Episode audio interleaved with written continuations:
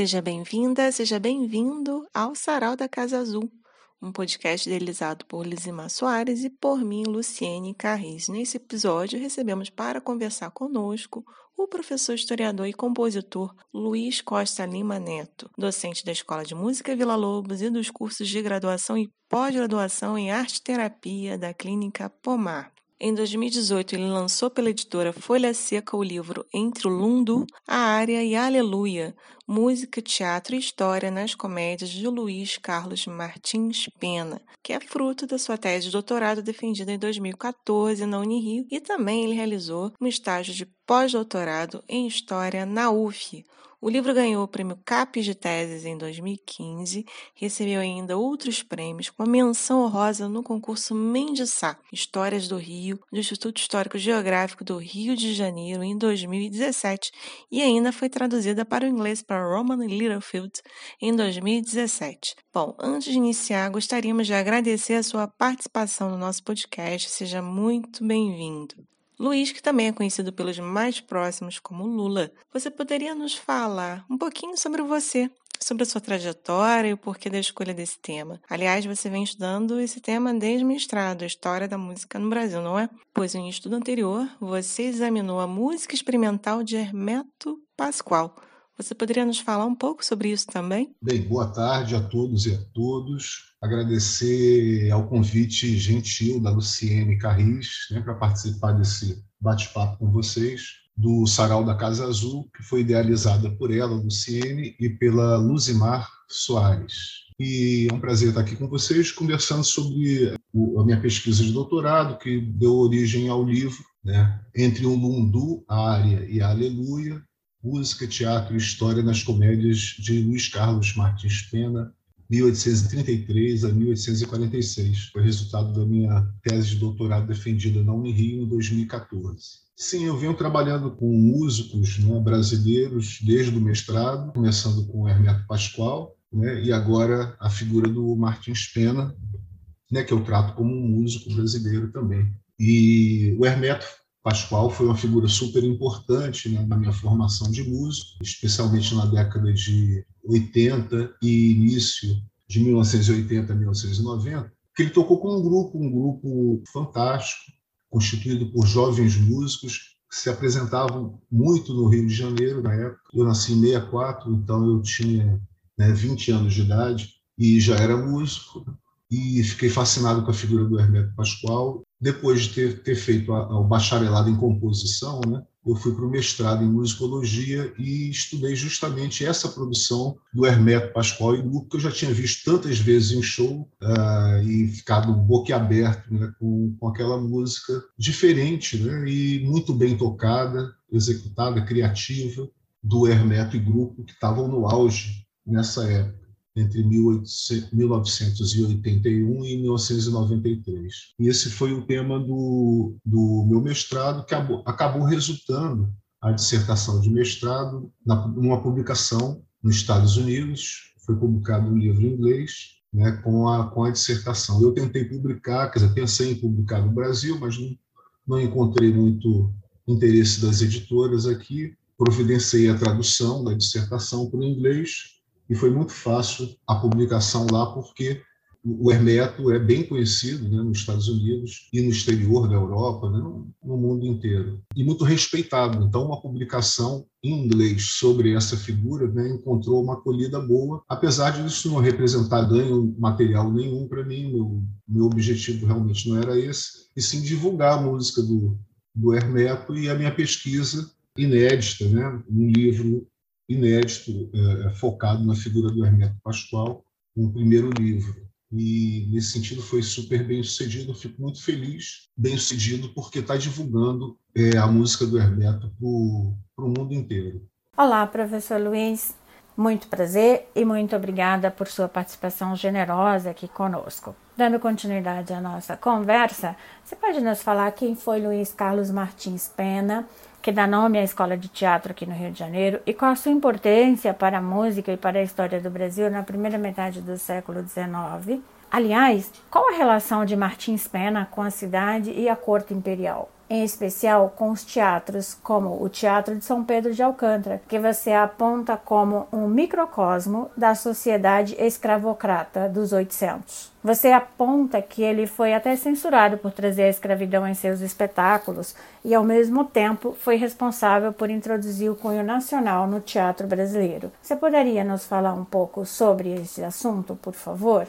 É, Luiz Carlos Martins Pena nasceu em 1815, né? faleceu em 1848, nasceu no Rio de Janeiro. Ele é considerado pela historiografia teatral como fundador da, da tradição, tradição né? da comédia de costumes no Brasil, tradição que perdura até hoje. Né? Então, é uma figura importantíssima na história do teatro brasileiro. Pouco era pouco conhecida, né? acho que ainda é a importância do Martins Pena na história da música brasileira. Esse período que o Martins Pena viveu, criou a sua obra, né, entre 1830 e 1850, ele é muito pouco abordado na musicologia brasileira, muito pouco conhecido. Quando a ópera volta a ser apresentada no Rio de Janeiro após um longo período, Quer dizer, ela encontra um primeiro boom aqui na chegada da corte Dom João, que constrói o Real Teatro São João, que depois se transforma no Teatro Constitucional Fluminense e depois no Teatro São Pedro de Alcântara, acompanhando as mudanças de governo e o teatro vai mudando de nome. Né? Então esse teatro ele é construído para o Rio de Janeiro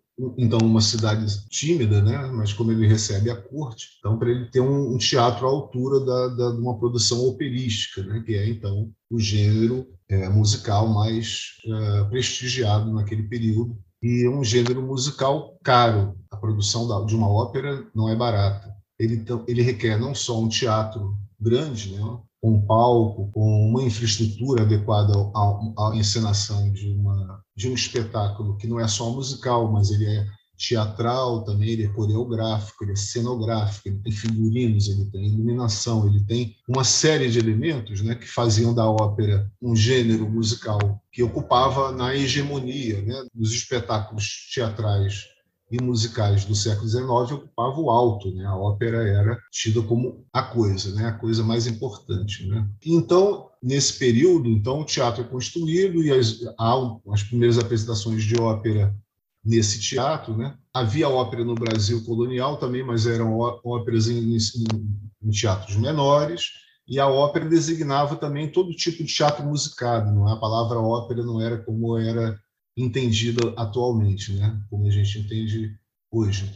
Depois do governo regencial, na década de 1830, a ópera passa a não ser mais representada, porque o governo não decide é, não investir né, né, na realização desse espetáculo tão, tão custoso. E só volta a ópera, então, no início do segundo reinado, 1640, né, que coincide com o período no qual a maior parte das comédias de Martins Pena é apresentada. Então, quer dizer, o Martins Pena é figura super importante na história do teatro e na história da música, mas pouco conhecido ainda, que esse período é pouco estudado, é um período que a ópera está em desprestígio. Né? Inicialmente, as comédias é, iniciais do Martins Pena são apresentadas a partir de 1838. A ópera ainda, ainda não tinha chegado de volta ao Brasil, vamos dizer assim, ela só encontra um boom a partir de 1844, aproximadamente. Então, o teatro com música, né? as várias formas de teatro com música, antes da ópera, e entre o período joanino são muito mal conhecidas né, pela historiografia de uma forma geral, tanto pela historiografia do teatro como historiografia da música. Então, a pesquisa,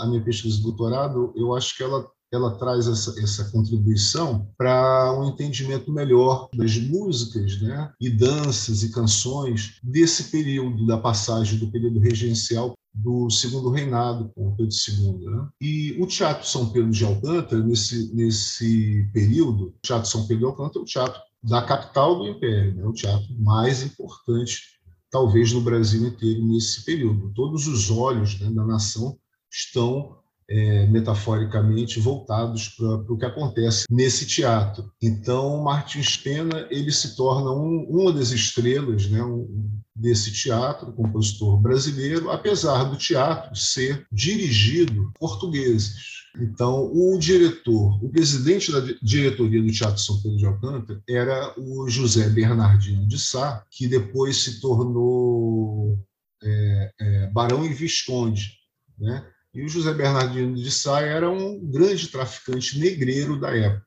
A construção do Real Teatro São João já, já contou com a, participação de, de grandes comerciantes né, e empresários capitalistas da época, entre os quais traficantes negreiros. Essa tradição né, do teatro são João, depois Teatro São Pedro, atual Teatro João Caetano, na Praça Tiradentes, ela perdura, né? A tradição de ter traficantes negreiros ali lida, é, lidando com um trato cultural. Isso é uma coisa importante, né? É, aponta essa relação entre traficante negreiro e vida cultural no Rio de Janeiro Imperial na época do Marques Pena. Então, o José Bernardino de Sá, o presidente da diretoria, ele mesmo um grande traficante negreiro, talvez o maior traficante negreiro do Rio de Janeiro e, quiçá, do Brasil, no século XIX. O Martins Pena entra em conflito com esse traficante né, ao colocar, ao mencionar né, na, na peça os dois ou inglês maquinista, um navio negreiro que era de propriedade do José Bernardino de Sá, chamado Espadarte, que aparece mencionado nos periódicos da época fartamente e sabidamente como um navio negreiro, numa época que o tráfico negreiro era ilegal. Então, desde 1831,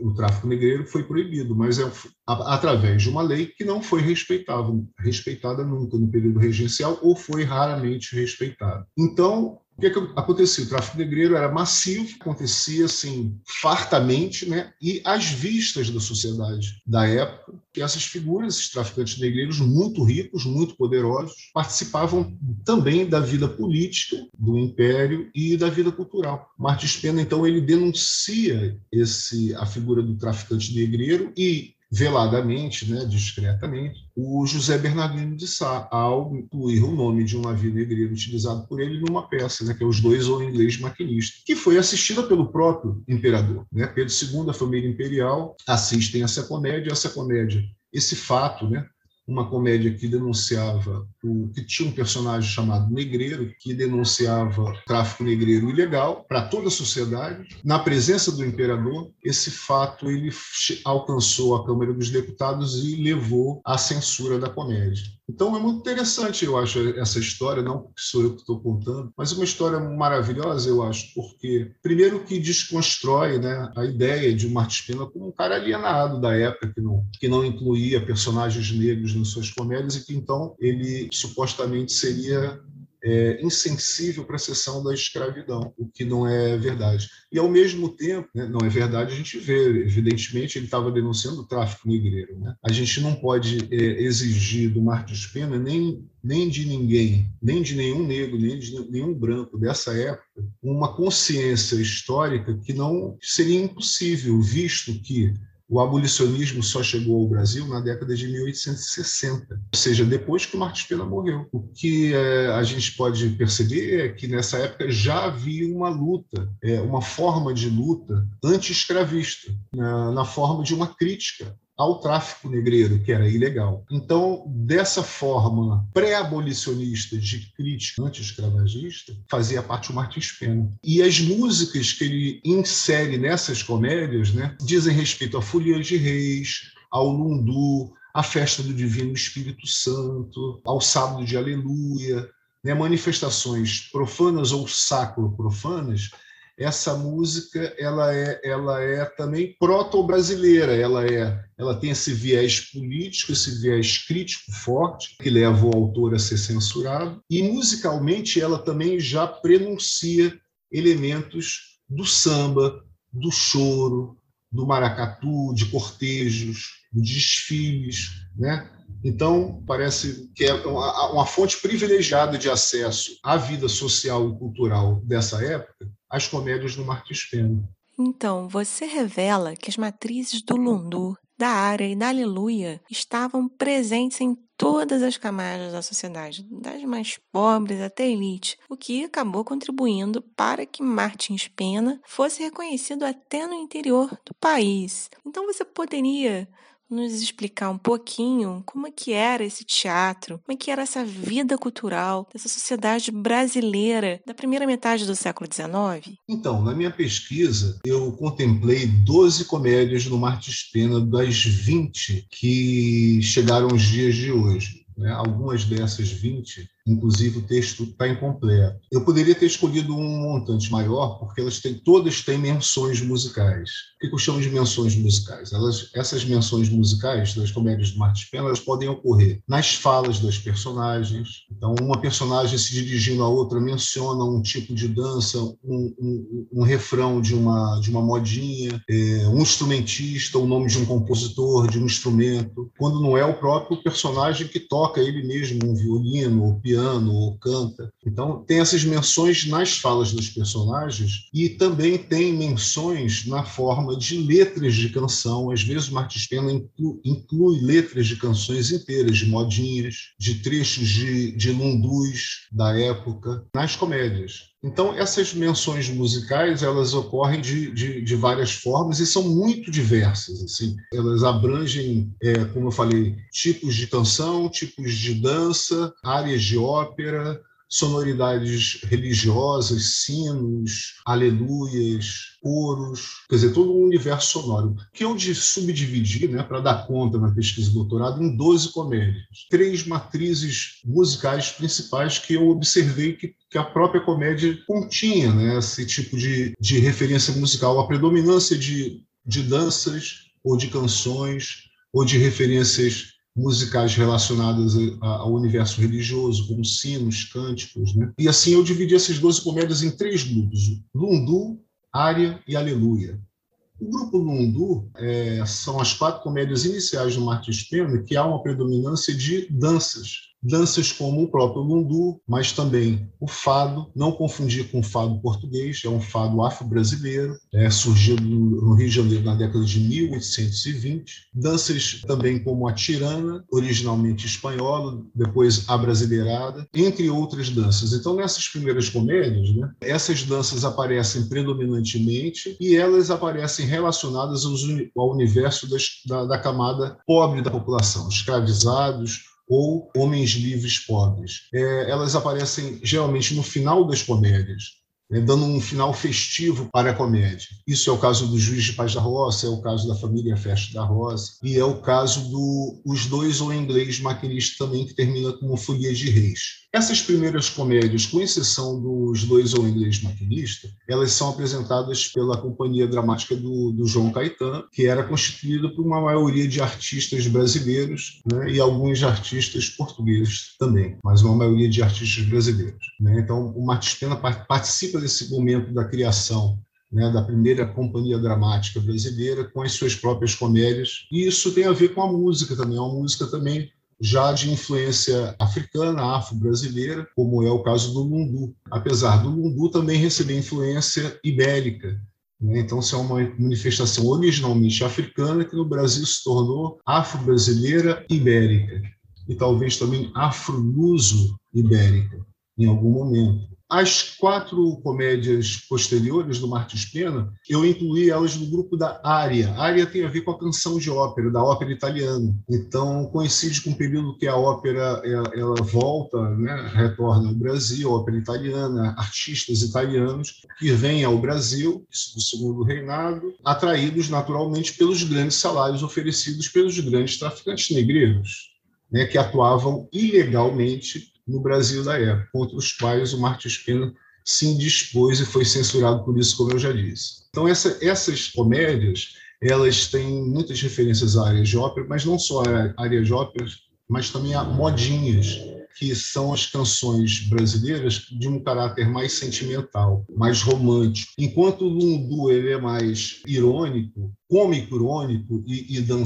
dançante, a modinha ela é mais lenta, mais suave, mais, mais romântica, mais sentimental. E tem a ver com a área de ópera, que era tida como, então, a manifestação mais elevada dentro do, do, do panteão das artes da época. Então pode-se dizer que essas primeiras comédias do Martins Pena, elas saem da roça, do ambiente do campo né, e vem para o teatro, vem para a cidade. Tem uma mudança de cenário também que acompanha a mudança musical. O próprio teatro se torna é, cenário de uma das, das comédias do Martins Pena desse grupo. É fundamental apontar que os artistas eram faziam parte da concepção mesmo dramatúrgica e musical das comédias Né? Se você não tinha um artista capaz de tocar e participar daquele número musical, o Martins Pena não utilizava. Então, ele se aproveitava, num bom sentido, né? dialogava com a bagagem musical e artística dos atores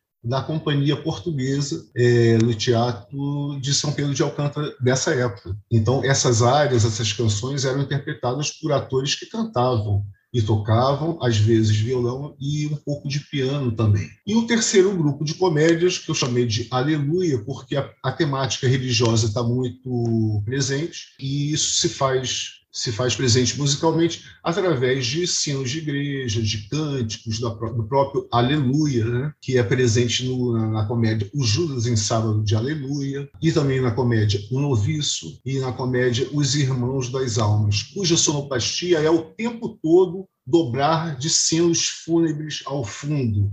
Né? Super interessante né, uma peça que tem como sonoplastia o dobrar de sinos permanente ao fundo. Né? Esse, esse dobrar de sinos ele transmitia muita coisa na época, na verdade. Né? Era um código é, utilizado pelas irmandades, pelos escravizados. Né? Além de um instrumento musical, o sino também dizia coisas. Né? E essa é a terceira matriz, matriz Aleluia, né, que está relacionada ao alto da pirâmide social, né, o Mosteiro de São Bento, o, o Noviço, a comédia do Martins Pena, ela tem como cenário o próprio Mosteiro de São Bento, uma ordem rica dentro da Igreja Católica, os beneditinos, né, e o horror da personagem principal em ter que ser noviço naquele mosteiro.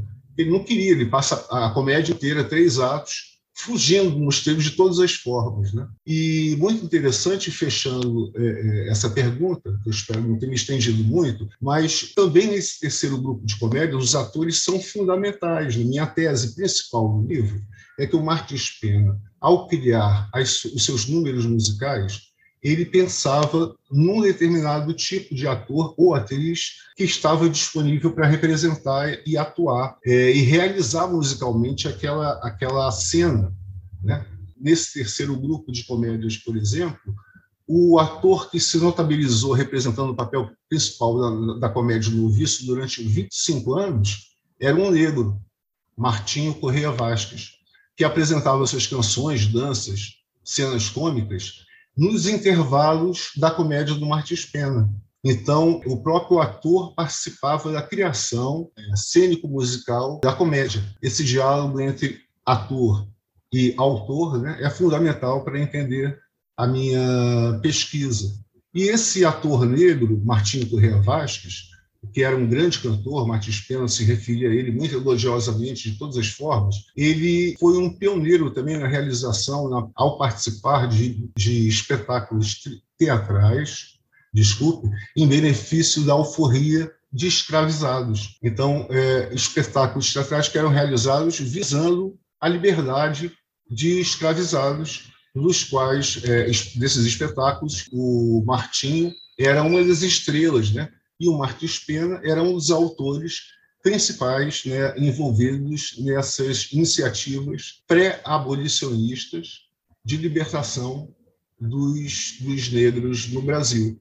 Né? Muito interessante esse aspecto, eu acho que tem que ser em destaque na, na pesquisa. Bom, para finalizarmos, primeiro parabenizamos o seu trabalho e o compromisso com a história da música, a escrita de uma narrativa tão envolvente do início ao fim, Quais os desafios encontrados ao longo da pesquisa? No livro, você discute a natureza interdisciplinar. Martins Pena era músico, dominava a leitura e a escrita musical, possuía conhecimentos práticos sobre registros vocais e instrumentais, ou seja, ele possuía um conhecimento bem abrangente. Então, quais foram as suas principais fontes de pesquisa, pois você se debruçou plenamente no ofício do historiador nos arquivos? Como foi esse encontro entre as suas disciplinas? Mais uma vez, muito obrigada pela sua presença. Então, a minha pesquisa teve essa interface né, da música, da história da música, com história do teatro brasileiro.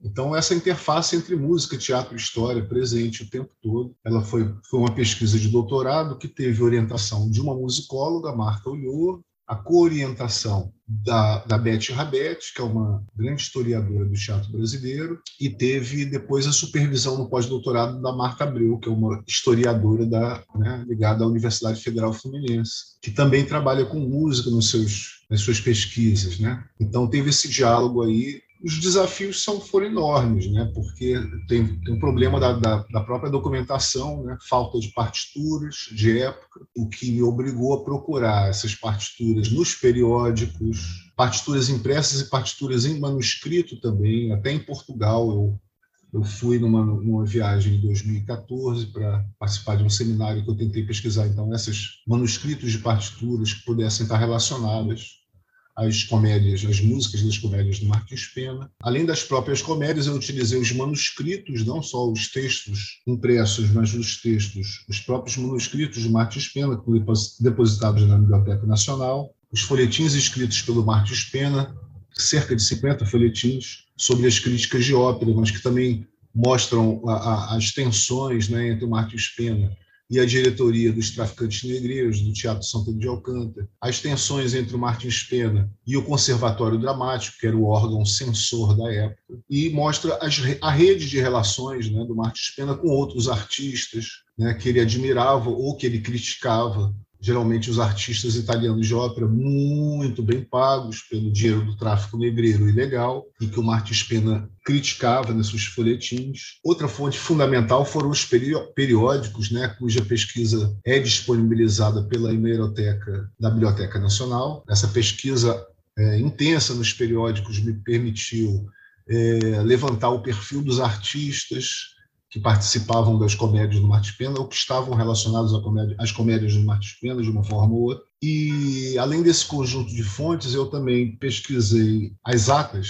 da Câmara dos Deputados para uh, verificar questão da censura, das censuras às comédias do Martins Pena, os autos do processo de disputa pela herança do grande traficante negreiro José Bernardino de Sá, que vinha ser o patrão do Martins Pena, né, presidente da diretoria do Teatro de São Pedro de Alcântara. E quando ele morreu, ele deixou, restou um espólio, um, monumental, e isso gerou uma disputa. E nessa disputa apareceu muita documentação sobre o José Bernardino, que me permitiu levantar um perfil é, mais aprofundado desse vilão né, da, do meu livro, que é esse grande traficante negreiro. Além disso, né, que a própria historiografia do teatro me obrigou uma leitura grande também sobre a história do teatro para entender né, a relação entre música e cena ao longo do, do tempo, né, na história, desde a Grécia Antiga até a história do teatro ocidental, chegando na história do teatro brasileiro. E assim, eu percebi que a musicalidade da, das comédias do Martins Pena está relacionada né, a vários tipos de manifestação musicais teatrais com música que ocorriam no período, né, como o entremês ou a farsa portuguesa, cuja história remonta à Grécia Antiga, muito antiga, né? a farsa medieval. Então, o entremês né, com seus números musicais ao final dos espetáculos, né? a ópera italiana, que o Martins Pena parodia, chega a parodiar em algumas de suas comédias, né? a utilização de canções no meio das cenas, cantadas pelos personagens, a ópera cômica francesa, que era apresentada no Teatro de São Francisco, com suas canções né, breves, né, o teatro é, musical ligeiro, de caráter cômico, irônico, sexual às vezes, e as próprias manifestações teatrais religiosas que ocorriam no Rio de Janeiro, na cidade do Rio de Janeiro, estão relacionadas ao calendário religioso da época, né? com a festa do Divino, o Sábado de Aleluia, entre outras manifestações. Então, com isso, eu tentei levantar esse, esse universo, com a minha pesquisa, tentar levantar esse universo musical e sonoro das comédias, mas não apenas isso, o universo também social, cultural da época, e revendo, revendo alguns postulados, algumas descobertas anteriores sobre o próprio Marcos Pena né, e sobre a importância da música na comédia dele, que era muito grande. Essa importância da música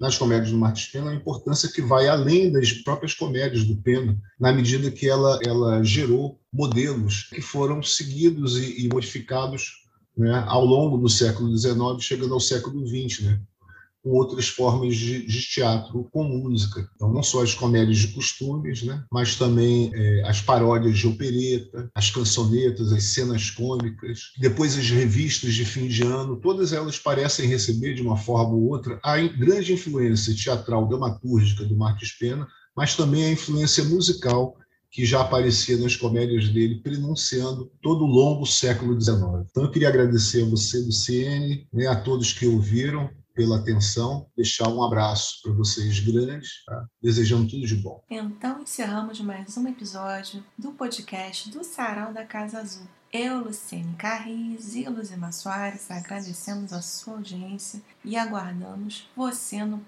próximo episódio. Até breve!